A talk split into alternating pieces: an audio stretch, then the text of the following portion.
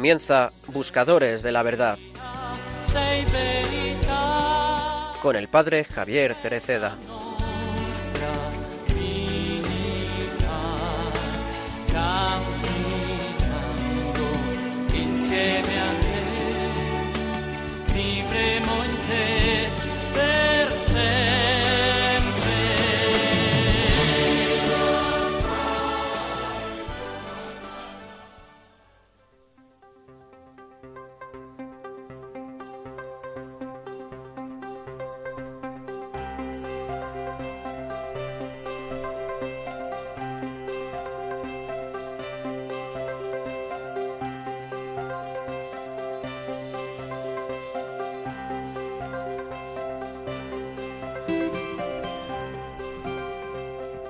¿Dónde está el rey de los judíos que acaba de nacer? Porque vimos su estrella y hemos venido a adorarlo. Con estas palabras, los magos, venidos de tierras lejanas, nos dan a conocer el motivo de su larga travesía. Adorar al rey recién nacido. Ver y adorar. Dos acciones que se destacan en el relato evangélico vimos una estrella y queremos adorar. Estos hombres vieron una estrella que los puso en movimiento. El descubrimiento de algo inusual que sucedió en el cielo logró desencadenar un sinfín de acontecimientos. No era una estrella que brilló de manera exclusiva para ellos, ni tampoco tenían un ADN especial para descubrirla. Como bien supo decir San Juan Crisóstomo, padre de la Iglesia, los magos no se pusieron en camino porque hubieran visto la estrella, sino que vieron la estrella porque se habían puesto en camino. Tenían el corazón abierto al horizonte y lograron ver lo que el cielo les mostraba porque había en ellos una inquietud que los empujaba. Estaban abiertos a una novedad. Los magos de este modo expresan el retrato del hombre creyente, del hombre que tiene nostalgia de Dios, del que añora su casa, la patria celeste. Reflejan la imagen de todos los hombres que en su vida no han dejado que se les anestesie el corazón. La santa nostalgia de Dios brota en el corazón creyente, pues sabe que el Evangelio no es un acontecimiento del pasado, sino del presente.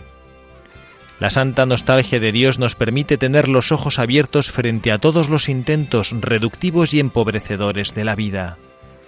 La santa nostalgia de Dios es la memoria creyente que se revela frente a tantos profetas de desventura. Esa nostalgia es la que mantiene viva la esperanza de la comunidad creyente, la cual, semana a semana, implora diciendo, Ven, Señor Jesús. Queremos adorar, los hombres de Oriente fueron a adorar y fueron a hacerlo al lugar propio de un rey, el palacio. Y esto es importante, allí llegaron ellos con su búsqueda. Era el lugar indicado, pues es el propio de un rey nacer en un palacio y tener su corte y sus súbditos. Es signo de poder, de éxito, de vida lograda. Y es de esperar que el rey sea venerado, temido y adulado. Sí, pero no necesariamente amado. Estos son los esquemas mundanos, los pequeños ídolos a los que le rendimos culto, el culto al poder, a la apariencia y a la superioridad, ídolos que sólo prometen tristeza, esclavitud y miedo. Y fue precisamente ahí donde comenzó el camino más largo que tuvieron que andar estos hombres venidos de lejos.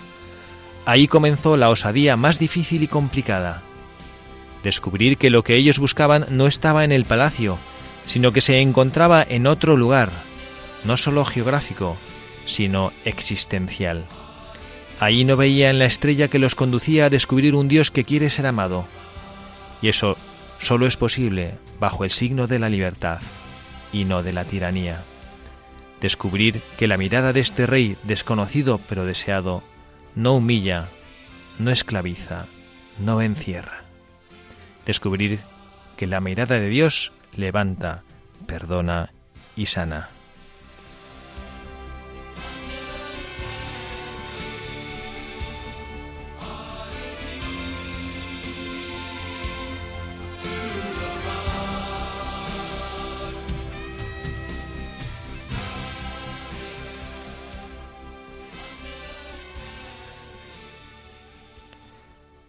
Muy buenas tardes, queridos amigos, queridos compañeros, buscadores de la verdad. En esta tarde del 6 de enero del año 2018, esta tarde en la cual nos volvemos a encontrar junto al portal de Belén con un motivo muy especial, acompañar a estos magos de Oriente, como nos ha leído el Papa Francisco en esta homilía que pronunció hace justo un año, tal día como hoy, esta solemnidad de Epifanía acercarnos al portal de Belén con los ojos de estos magos, estos hombres sabios que venían de muy lejos, no venían de muy lejos por casualidad, se habían puesto en marcha buscando algo que sus corazones no acababan de decirles, y era una estrella, una estrella que como San Juan Crisóstomo nos decía y el Papa nos recordaba, era una estrella que vieron porque ya estaban en camino. Qué mensaje tan importante y tan bonito para nosotros, ¿eh? que muchas veces estamos esperando a que suceda algo para ponernos en camino. No pasó esto con los hombres de Oriente, estos sabios que ya estaban en camino y por eso fueron capaces de ver la estrella. Estos hombres que caminaron y recorrieron muchísima distancia para llegar a donde sabían que estaba un rey, un rey distinto de todos los demás y esa distancia física que recorrieron, como nos recordaba el Papa Francisco, no era tanta como la distancia mental que tuvieron que hacer en sus corazones para reconocer que el Dios al que ellos venían a adorar no estaba en un palacio donde están los poderosos, estaba en un portal, en una gruta, en una cueva. Bienvenidos, queridos buscadores de la verdad. Nosotros también vamos buscando, como estos magos de Oriente, a Dios que ha nacido en nuestros corazones, a este Dios que no está en el palacio de los poderosos, a este Dios que no está queriendo dominar al mundo como los tiranos, sino que es alguien que ama y que sirve, y por eso se ha querido hacer tan pequeño, para que los grandes no se sientan incómodos con él y los pequeños le sientan también cercano, para poder estar cerca de todos nosotros. Por eso ha nacido Jesucristo en el portal de Belén. Y por eso hoy toda la Iglesia recuerda junto con los magos esta manifestación de Dios al mundo, esta epifanía del Señor que los Reyes Magos, símbolo de tantísima ilusión en tantísimos hogares hoy en España y en el mundo, han venido a colmar en el corazón de los más pequeños de nuestras casas. Ellos también saben a través de su ilusión, que se concreta en cosas materiales, pero que nace de unos corazones puros y humildes, que esa es la ilusión con la cual nosotros también debemos recibir hoy al Hijo de Dios, al Hijo de María, que vive en un portal, con San José, que hace de padre por él, y que es un carpintero, un hombre sencillo, un trabajador, que ama, que lucha cada día, con María, la Virgen pura, la Virgen amable, la Virgen que nos trajo a Dios al mundo.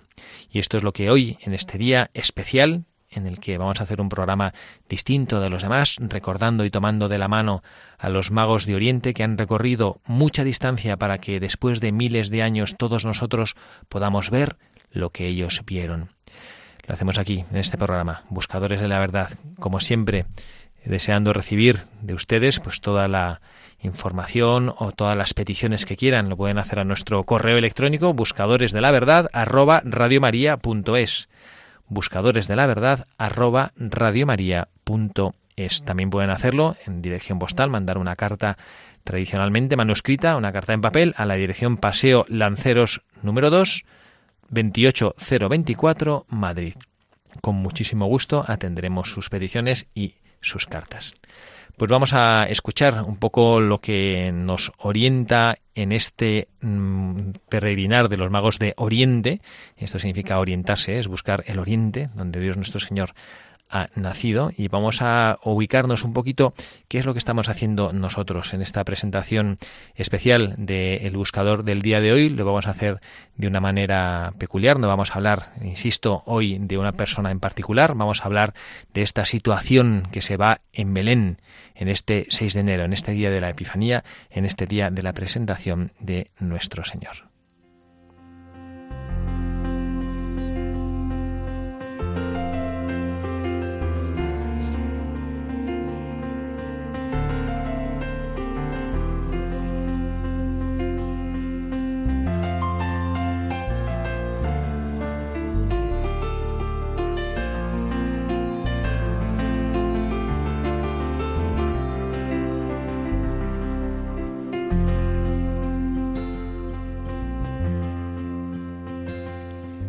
Hacia el final del reinado de Herodes, cierto día llegaron a Jerusalén unos magos, procedentes de la región de Persia, preguntando por el lugar donde había nacido el rey de los judíos, o Mesías, tan anunciado por los profetas Isaías, Jeremías, Ezequiel y Daniel.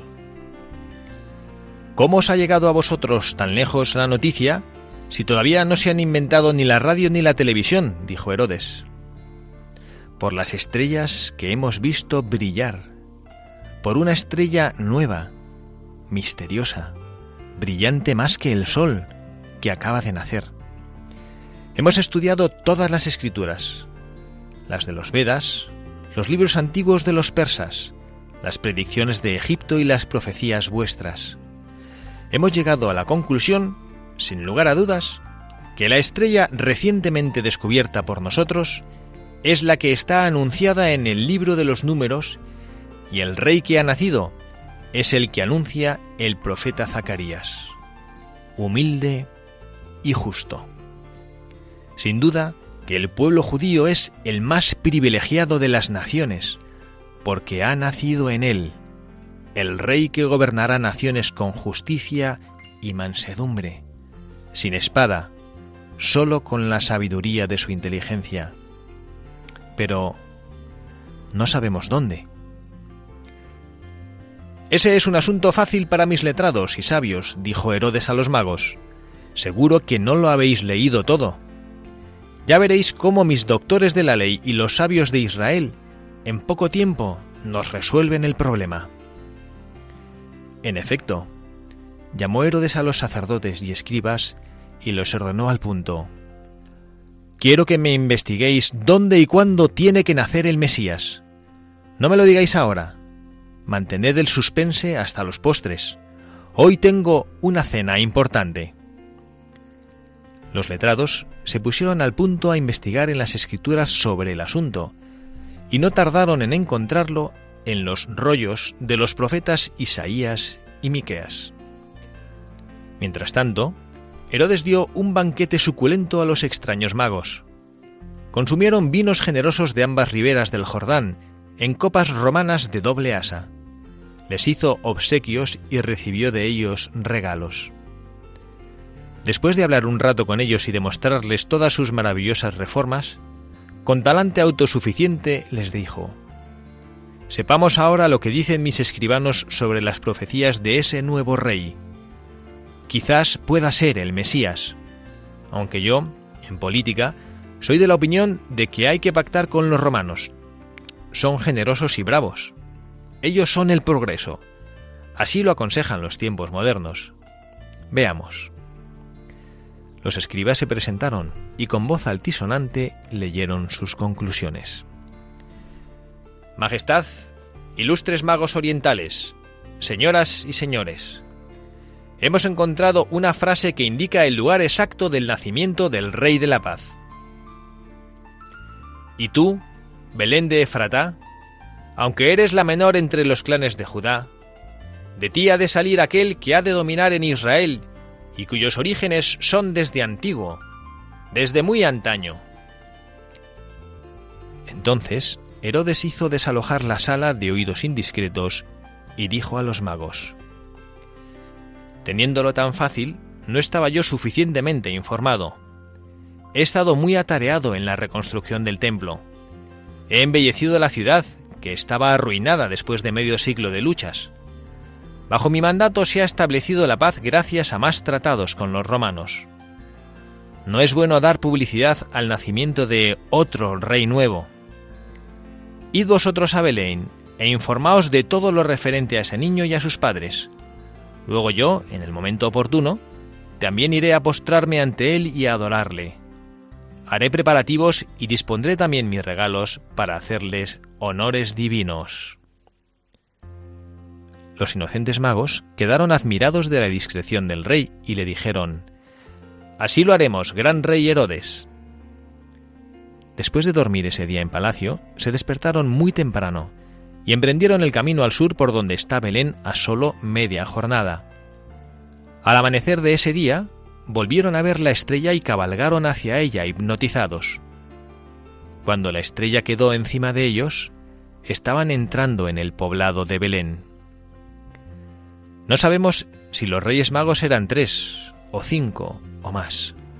Fueran los que fueran, les unía una misma estrella o cometa, una ilusión, una empresa, una fe. Una sola era la fuerza y uno solo el objetivo, llegar a Belén.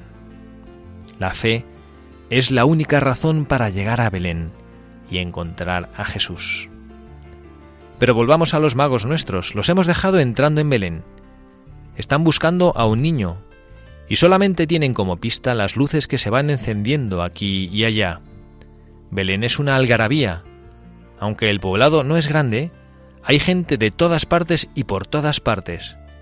Gente altiva y orgullosa de ser de Belén, la tierra de David, el fundador de la casa de Belén. Los magos pasarían aquel día preguntando, explicando, buscando, pero fue en vano. Qué distraída va la gente aún cuando Dios está a su lado, pensaron. Y cayó la tarde y entró la noche cerrada. Rebuznos, mugidos, ladridos, lloros de niños, nada. De pronto, una de las muchas cuevas de la montaña quedó iluminada. ¡Qué raro! Mirad, mirad. Lo encontramos. ¿No veis aquella, aquella cueva iluminada? No, no vemos nada. Locos, visionarios. Pero aquellos magos ya no oían más que la voz que les hablaba por dentro. Lo hemos encontrado, lo hemos encontrado. Y se fueron a aquella cueva con sus camellos y sus criados, y tuvieron que entrar con la cabeza gacha, porque la puerta era baja. Y vieron un niño en manos de una mujer con carita de niña. Se postraron, y a José le dieron los tres besos rituales en las barbas. Luego Estuvieron un rato sin decir nada, solo contemplaban. Miraban a María, miraban al niño y miraban todo el interior de la cueva iluminada con una luz que no se sabía de dónde partía. Pero eso, ¿qué importaba? Lo verdaderamente importante es que estaba iluminada. Los magos eran unos hombres que tenían cabeza de sabios y corazón de niños. Eran almas evangélicas desde antes que Jesús predicara. Su aventura debía ser coronada con el éxito porque habían descubierto que un niño es el más grande. No venían a buscar a Herodes el Grande, sino al más grande, que era precisamente un niño este niño.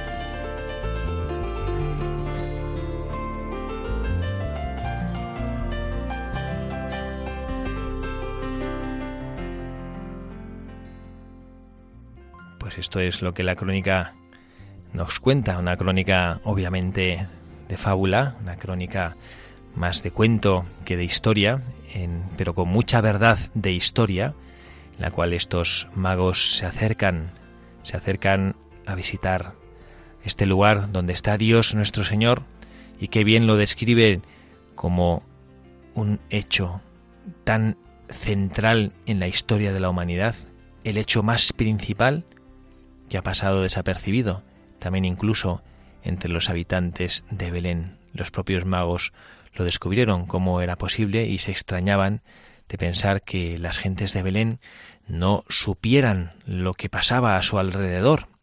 Y bueno, pues vamos nosotros también a pensar que si en Belén no habría nadie que pues fuera capaz de saber lo que estaba pasando, si no habría un cronista que a lo mejor no en ese momento, sino alguien que pues con el paso del tiempo recogió lo que sucedió allí, alguien que viendo los hechos maravillosos que habían pasado en, en aquella cueva, preguntara, buscara probablemente a María, preguntase a José y aquel hombre, el cronista de la villa de Belén, dejase escrito algo que también, con algo de fábula y con mucho de verdad, nos puede ayudar también a nosotros a saber qué es lo que pasó, contado por los ojos que lo vieron.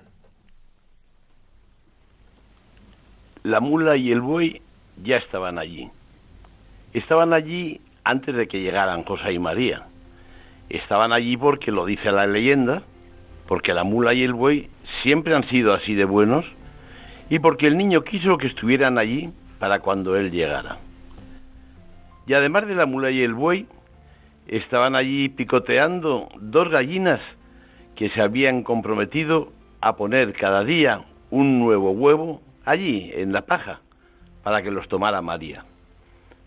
Había también un ratón que quería ver todo aquello, pero que se había quedado apartado y escondido para no asustar a la Virgen. No estaban los hombres, pero estaban los animales.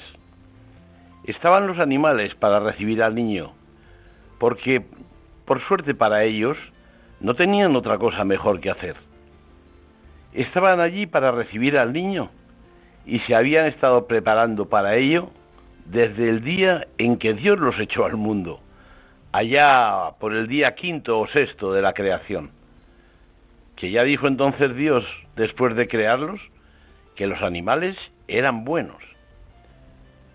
Los que no estaban eran los hombres, porque creían que tenían otras cosas mucho más importantes que hacer, porque tenían que contar dinero, tenían que discutir de política, tenían que cenar, tenían que decir otra vez lo difícil que se está poniendo la vida, y tenían que hacer qué sé yo qué los hombres no estaban para recibir al niño, porque tenían cosas mucho más importantes que hacer. Todo esto nos lo podría contar José, que se hizo santo esa tarde llamando de puerta en puerta. En una, que Dios les ampare, en otra, les tomaron por mala gente y fueron corriendo a ver si les faltaba alguna gallina. En otra les dijeron que aquella era una casa honrada y que se habían equivocado si creían que en otra les dijeron que tenían que llevar un impreso con una instancia del Ministerio de la Vivienda sin olvidarse de incluir una póliza de tres estercios. En otra le dijeron a José un anuncio muy sugestivo de la inmobiliaria judá que acababa de construir en Belén unas habitaciones encantadoras para matrimonios jóvenes dos huecos hacia el monte y el living con fogón bajo, exentos de tributos, con tendedero de ropa a lo largo de toda la fachada. La cuerda era obsequio de la empresa. Céntricos, a 150 pasos de la fuente del pueblo. Toda clase de facilidades de pago. Entrada desde 500 denarios y el resto en cómodas mensualidades de 50 denarios durante 47 años y José, que el mes que más ganaba sacaba 50 denarios y el que menos no llegaba a 30, vuelta a hacerse santo por no haber dicho ninguna palabra arcaica referente al problema de la vivienda. Por fin llegan a la cueva. José está apuradísimo porque nunca se ha visto en otra como esta, y el pobre cree que tiene que hacer de Padre Celestial, o poco menos.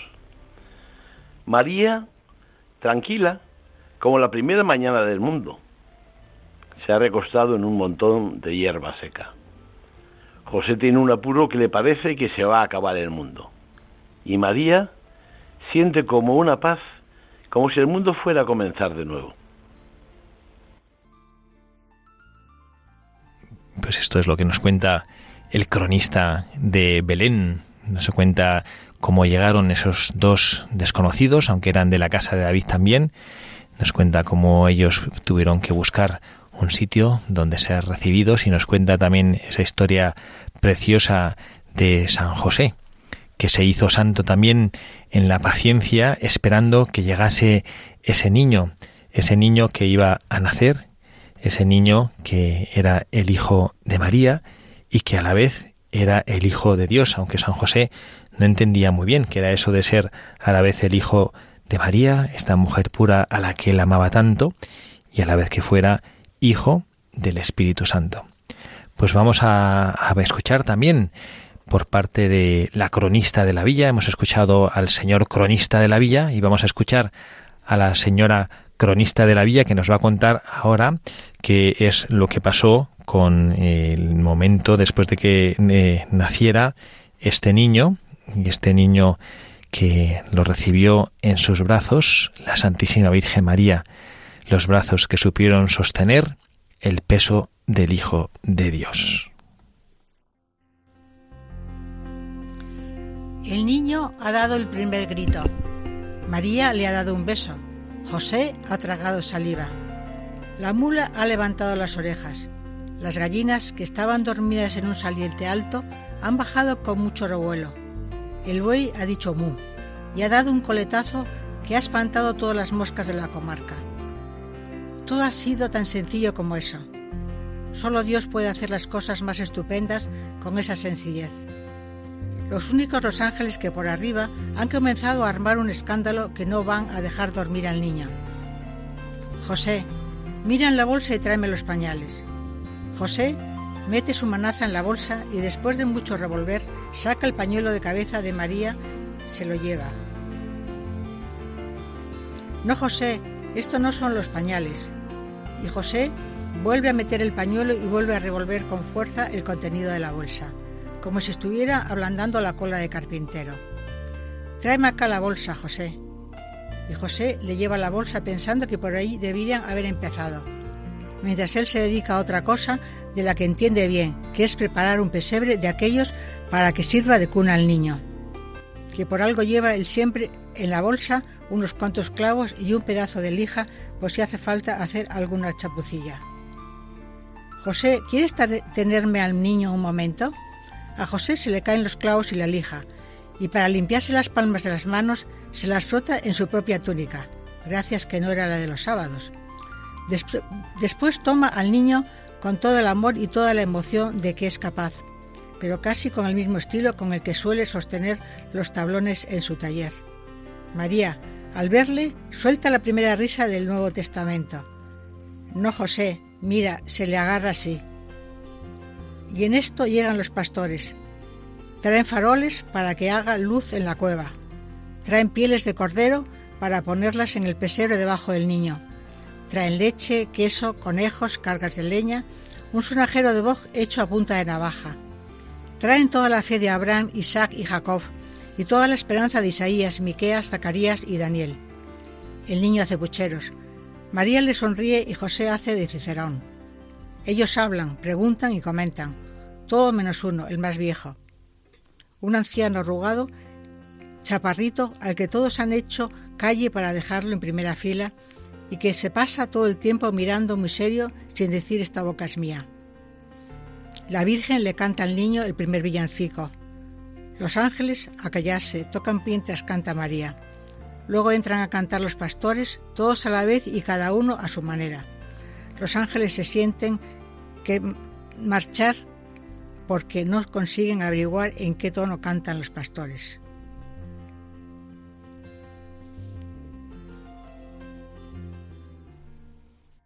Nos cuenta la cronista de la villa, pues eh, esas cosas que solo las mujeres saben contar, esos momentos en los cuales llega el niño, lo sostienen en sus brazos y como María se ríe al ver la torpeza de San José, como tantos y tantos padres a lo largo de la historia se sentirán torpes acogiendo al niño en sus brazos sin saber bien cómo hacerlo, temiendo que se deshaga entre las manazas de los padres grandes frente a la pequeñez del cuerpo de sus hijos. Y nos contaba la cronista la, la alegría de ese momento de adoración. Y vamos a escuchar también nosotros con un canto que nos pueda elevar el corazón en oración para poder también unirnos nosotros espiritualmente a ese canto que los ángeles desde el cielo hacen. A Dios nuestro Señor, a Dios que está en las alturas, a Dios que ha venido, que se ha compadecido de los hombres y que ha venido para llenarnos de alegría.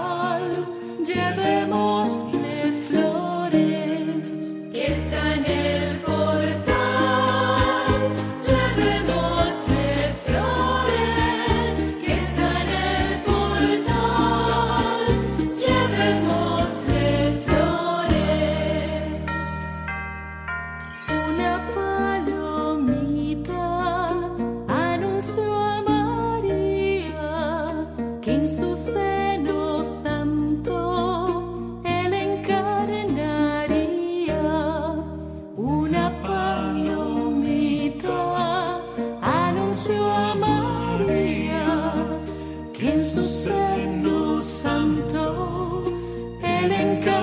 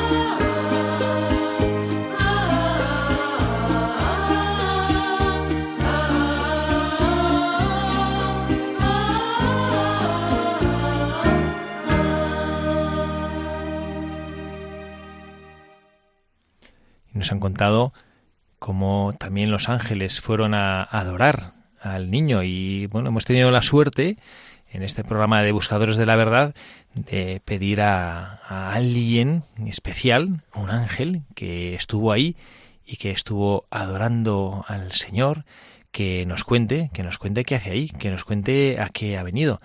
Y bueno, pues resulta que, que sí, que se ha prestado y bueno, vamos a escuchar lo que nos cuenta de lo que hacen los ángeles que han venido a adorar ahí al niño. Tres palabras serían alegraos y regocijaos. Y si hay alguien sencillo, como los pastores o José y María, lo entienden enseguida. María está regocijada toda su vida, como dijo en el Magnificat, porque ella se fija en la acción de Dios como nosotros nos fijamos. Nosotros somos libres y elegimos estar de parte de Dios, de servirle. Y nos da un gozo enorme asistir a su bondad infinita. Y ahora, al verle hecho hombre, no os podéis imaginar lo que es para nosotros. Pensad algo que os asombre, algo heroico, algo poético, bello, asombroso, algo que te quite la respiración. Pues nada de eso puede asemejarse a nuestro asombro al ver al Verbo de Dios encarnado. Y me encantaría que os dierais cuenta. Este también es el día en que aprendí a quereros aún más, porque todo está hecho por Dios, pero es que ahora Él se hace uno de vosotros. Todo en vosotros a partir de hoy me va a recordar a Él, al Verbo, dueño de todo, que ha hecho todo, que también nos ha hecho a nosotros, y por eso mi asombro no tiene límites, pero no ya por su poder y su sabiduría, sino por su humildad. Se os van los ojos hacia otras cosas, que es normal. Veis el pesebre, la gruta, el frío, el oro, el incienso, la mirra, porque vosotros conocéis por razonamiento y nosotros por intuición. Así que os entiendo, pero yo capto toda la realidad de golpe y por eso no puedo apartarlos de él. ¡Qué humildad! Lo que no tuvo Luzbel le sobra al verbo de Dios. Es como mirar una gran estrella en primera fila. A nosotros los ángeles la gente no nos ve, no puede, no somos visibles, ni tenemos cuerpo, pero Dios muchas veces lo ha permitido.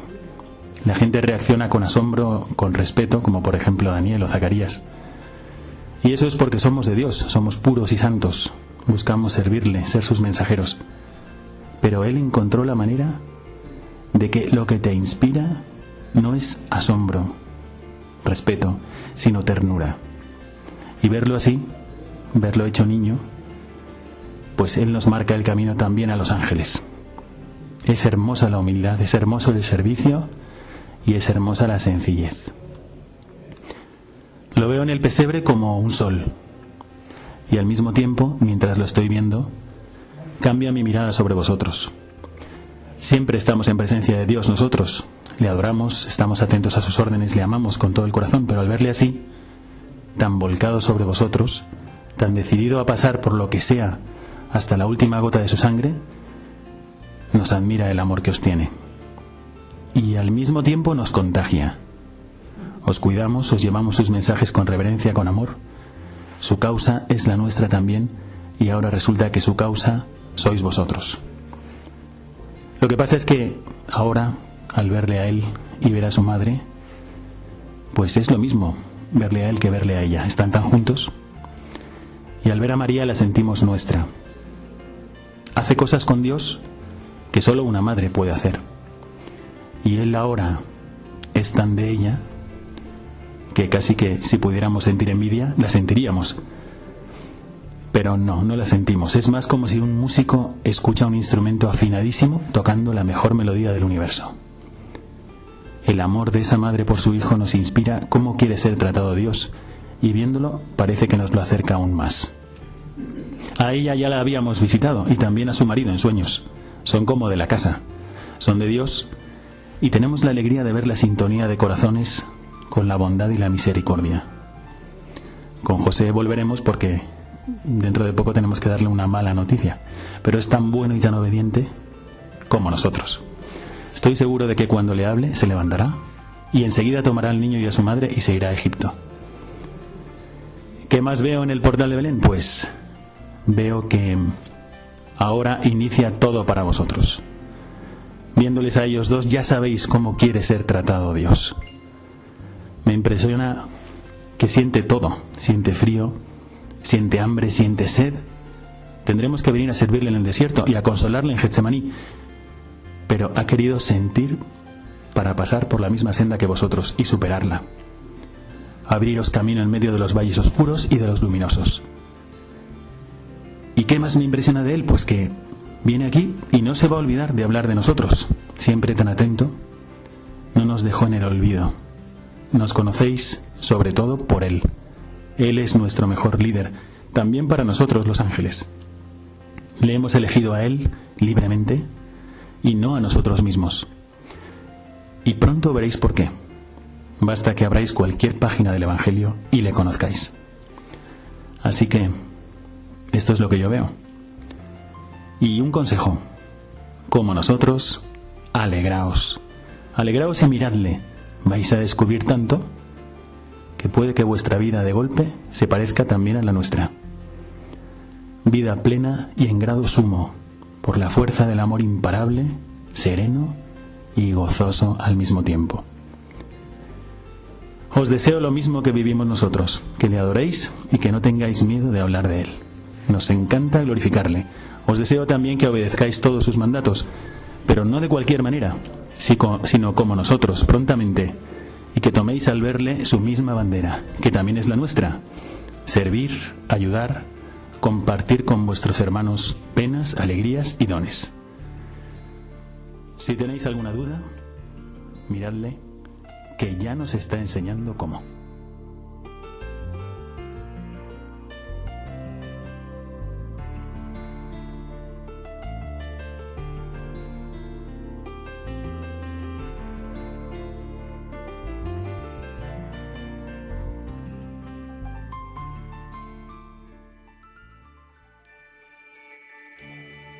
Nuestras peticiones han sido escuchadas, nuestra esperanza ha sido colmada. Un niño nos ha nacido, un hijo se nos ha dado. El Padre no nos podía dar más. Tanto amó Dios al mundo que le entregó a su único hijo.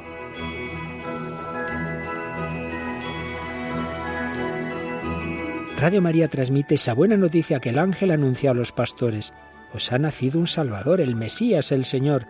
Gratis la hemos recibido, gratis queremos compartirla y decir a cada persona, también para ti ha nacido Jesús, es tu Salvador te quiere sacar de tu desesperanza, de tu tristeza, de tus esclavitudes, de tu egoísmo, de tus situaciones de muerte.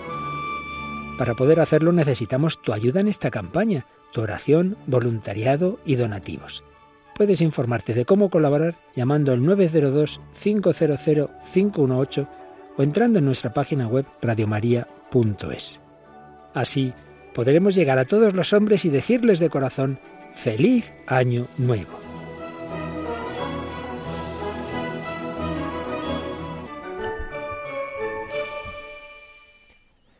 Así llegaremos como también lo hicieron los magos a Belén, a desear primero a Jesucristo gratitud y a los hombres deseos de prosperidad, de amor y sobre todo de conocimiento del amor de Dios. Es un privilegio poder estar aquí en este día, en este día de Epifanía, como espectadores a la entrada de la gruta de Belén, aprendiendo. Hemos escuchado a los cronistas de Belén, hemos escuchado lo que el Papa nos ha dicho, hemos escuchado a un ángel que, pues desde ese lugar también privilegiado que es la gruta de Belén, con los ojos de un ángel, nos han podido comentar y compartir lo que ellos ven y viven. Y también tenemos aquí, llamando aquí a las puertas de nuestro estudio, a otro personaje que también quiere contarnos algo. Es uno de los posaderos de Belén, uno de los posaderos que se quedaron así un poquito chafados porque pues no supieron abrir la puerta cuando llamaba. Vamos a ver qué es lo que nos quiere decir este posadero de Belén. Estaba preocupado por María y José. En Belén somos gente muy hospitalaria. En mi posada me gusta acoger a las personas y acogerlas bien pero el censo ha hecho que haya mucho movimiento de personas y es por eso que la posada estaba llena. Me dio pena no poderles acoger, y más por la situación de María. ¿Cómo no me iba a compadecer ante una mujer que está a punto de dar a luz? Pudimos recomendarles este lugar. No es lo mejor, pero al menos no se han quedado la intemperie. Un bebé siempre nos habla de vida, alegría, felicidad nos habla de una criatura frágil que inspira ternura. Y eso es lo que yo he sentido al ver a este recién nacido. Siempre uno se pregunta, ¿qué será de este niño cuando sea grande? Sabemos que no hay un azar en nuestra vida, sino que la providencia de Dios va guiando nuestros pasos. Al llegar aquí me he encontrado con los pastores. En ese momento he comprendido que este niño era especial. Ellos me han hablado de las apariciones de ángeles y cómo les dijeron que encontrarían aquí al Mesías. Dios es muy bueno. Llevamos siglos esperando al Mesías. No puedo creer que hoy lo tengo frente a mí. Ese recién nacido tiene una misión enorme, pero una misión que va a poder cumplir. Es por eso que este día nos cambia la vida.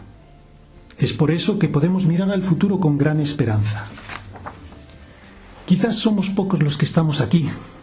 Quizás pase casi desapercibido este evento dentro de todo el imperio. Una semilla puede ser insignificante, pero con el tiempo puede llegar a ser un gran árbol. Hoy comienza algo maravilloso que no sé hasta dónde llegará. Sin duda va a ser muy trascendente.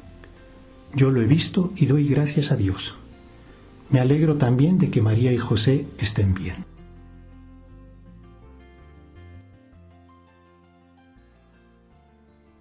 Pues este buen posadero de Belén también comparte esa alegría y ese dolor de no haberles sabido o no haber podido acogerles en su posada al Hijo de Dios, a su Madre, la Virgen Santísima. Qué misterio tan maravilloso y qué cantidad de cosas podemos nosotros aprender si miramos en esa cueva de Belén, en esa gruta donde está la Santísima Virgen María, la Madre de Dios. Nosotros nos hemos dado cuenta de, la, de lo que supone que una mujer, que es una criatura, la más grande, ciertamente, pero una criatura pueda mirar a Dios, cogerle en sus brazos y decirle, Hijo mío.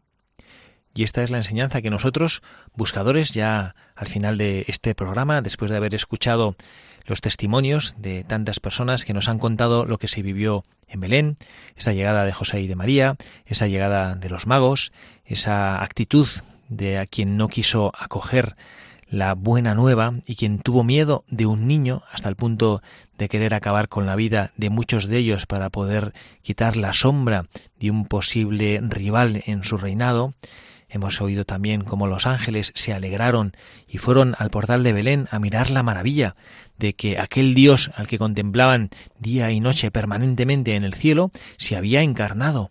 Ahora era un pequeño bebé de piel sonrosada, precioso, en brazos de una mujer joven, dulce, pura, humilde, sencilla, que no había dicho que no a Dios y que nunca le dijo que no, que no hizo ascos a ser la sierva del Señor, que no todo fueron cosas bonitas en su vida, que Belén también tuvo su vida ordinaria, cambiar pañales, poner pañales, recoger pañales, lavar pañales, poner pañales, dar de comer al niño, acunarle cuando lloraba, preparar la comida para José, limpiar la casa, ir a por agua, ir al río a lavar, tantas y tantas cosas lo hizo la Santísima Virgen María, no tenía quien lo hiciera por ella.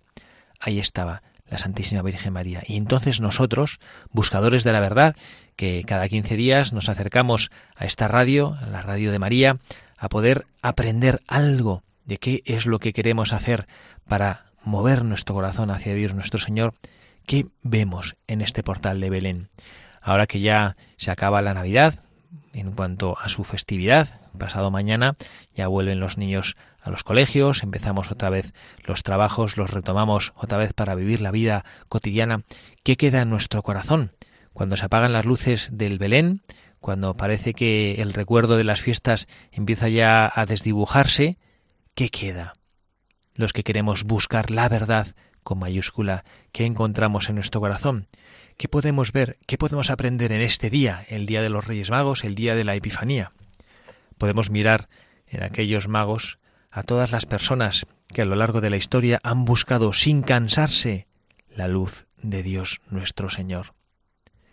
Qué cantidad de veces nos pasa porque pensamos que los magos sabían lo que iban a encontrar al final del camino, no tenían ni idea de lo que iban a encontrar, solo sabían que había una luz y que la querían seguir. ¿Cómo respondemos nosotros en nuestra vida cuando sabemos que hay una luz que nos llama irresistiblemente, pero que nos cansamos de seguir? Porque no sabemos ser constantes, no sabemos seguirla. Pues a los buscadores de la verdad hoy esta fiesta de la Epifanía nos deja una lección encarnada en estos magos. También ellos nos representan para que aprendamos a buscar sin cansarnos esa luz de Dios, esa estrella que anuncia la venida de Dios nuestro Señor a todos los pueblos. Que esa estrella sea no una cosa indiferente para nosotros, no un evento social, que sea algo que toque nuestras vidas, que sepamos que Jesucristo ha venido para quedarse con nosotros. A pesar de que tengamos que dejar en el camino algunas cosas, este es otro mensaje que nos dejan los Reyes Magos. Ellos dejaron su patria, su casa, sus comodidades, su familia, para adorar al niño Dios. Ellos supieron perseverar a pesar de las dificultades que se les presentaron, en un camino largo y difícil, incómodo, muchísimas veces cansado. Esto significa seguir a Dios, implica sacrificio. A veces pensamos que servir a Dios es todo un camino de rosas. Es un camino duro, donde hay muchas cuestas arriba que nos fatigan, pero hay algo que nos hace perseverar, y es la certeza de la incondicional compañía de Jesucristo en este camino. Y, en último lugar, los magos tuvieron fe y fueron generosos. Ellos no llegaron con las manos vacías. Sabemos que les llevaron oro, incienso y mirra, pero eso representa lo mejor que ellos tenían. Es costumbre en Oriente, cuando vas a visitar a una personalidad, darle lo mejor que tienes. Y eso era lo que hicieron los magos, llevarle lo mejor de lo que cada uno de ellos tenía. Cuando nosotros nos acerquemos al portal, cuando nosotros nos acerquemos a ver a nuestro Señor, cuando nosotros nos acerquemos en el tiempo ordinario de nuestra vida, que es la mayor parte del tiempo, a ver a Jesucristo en la Eucaristía, ¿qué vamos a hacer? ¿Vamos a ir con las manos vacías o como los magos vamos a llevarle lo mejor de lo que tenemos? Que no necesariamente es algo material. Lo mejor de nosotros es nuestro corazón, es nuestra capacidad de amar. Y eso es lo que Jesucristo, desde su pesebre, está esperando. Jesucristo que nos ama. Jesucristo que nos sonríe. Jesucristo que se ha hecho bebé para poder ser abrazado y recibido con cariño por parte de cada uno de nosotros.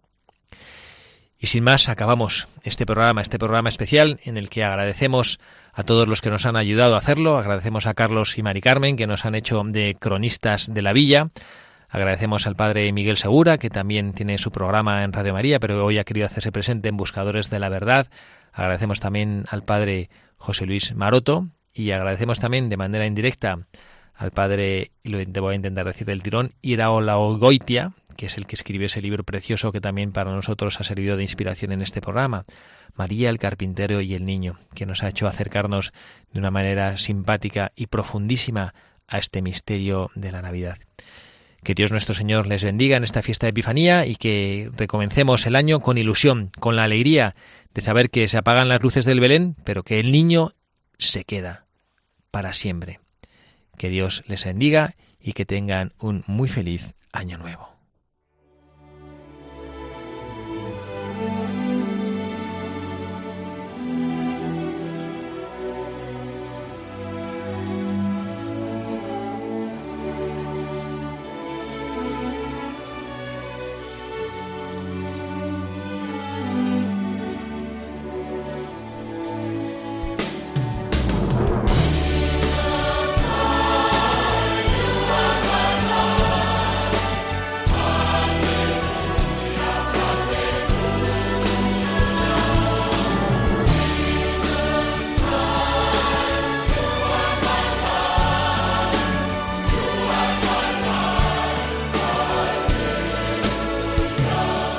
han escuchado Buscadores de la Verdad con el padre Javier Cereceda. Caminando